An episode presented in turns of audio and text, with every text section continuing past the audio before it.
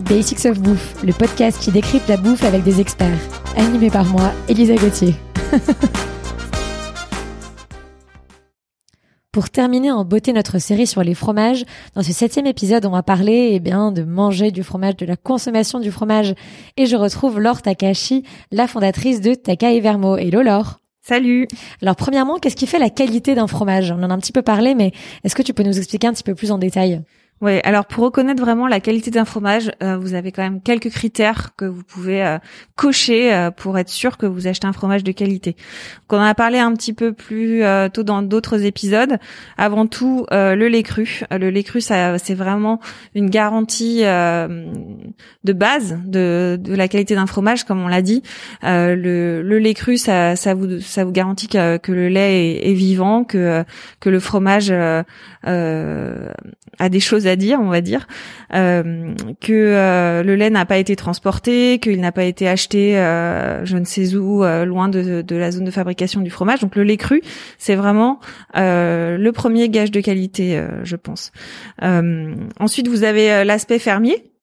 C'est vrai que l'aspect fermier, ça vous garantit également qu'un fromage est très local, que euh, va exprimer au maximum son terroir. Euh, ça, ça c'est aussi une indication euh, de qualité.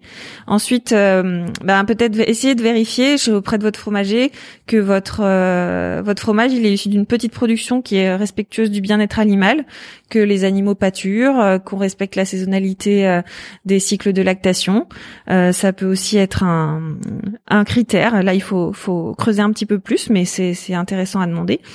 Et puis après, il y a d'autres petites choses comme euh, est-ce que euh, le fromage est euh, issu d'un lait d'une certaine race, par exemple, qui est en voie de disparition, ou des choses comme ça. Ça peut être des petits, des petites choses à demander à votre crémier.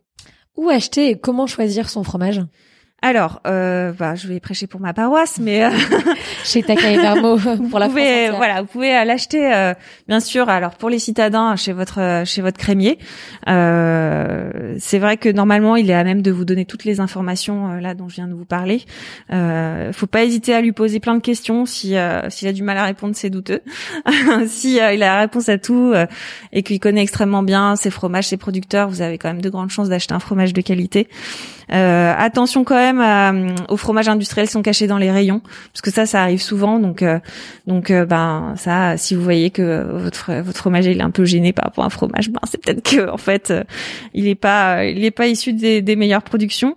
Et puis après, dès que vous êtes en région, ben pas hésiter à aller dans les fermes, à les visiter, à aller poser des questions. Les fermes, ils adorent la visite, ils adorent parler de leur métier. Euh, aller voir les troupeaux, est-ce qu'ils sont dehors ou est-ce qu'ils sont dans des entrepôts en garde bien fermé. Voilà, c'est tout un tas de petites choses que vous pouvez faire si vous vous intéressez au fromage.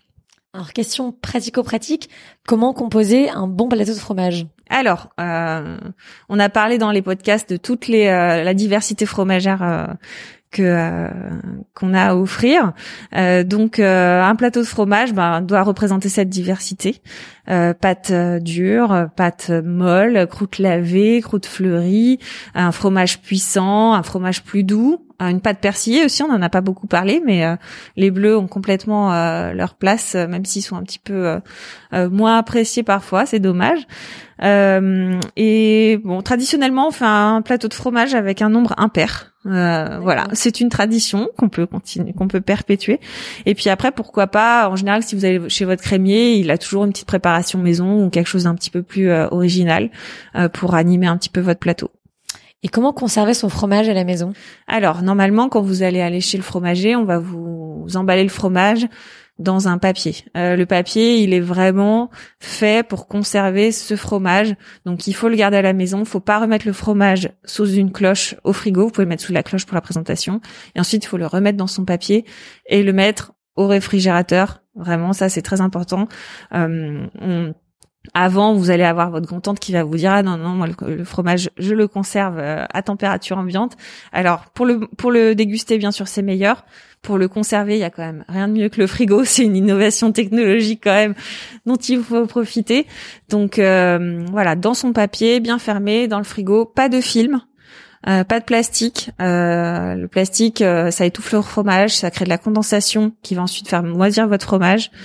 Euh, ça va lui donner une espèce de goût aussi, vous allez voir au bout de quelques jours. Donc euh, bien rangé dans le papier du, fromager qui va lui permettre à la fois de respirer et de ne pas sécher dans votre frigo. Parfait.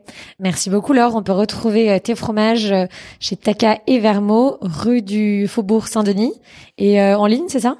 Et en ligne, ouais, sur on a un site de vente en ligne, donc shop.takavermo.fr. On expédie dans toute la France. Génial. Merci Laure. À bientôt. À bientôt.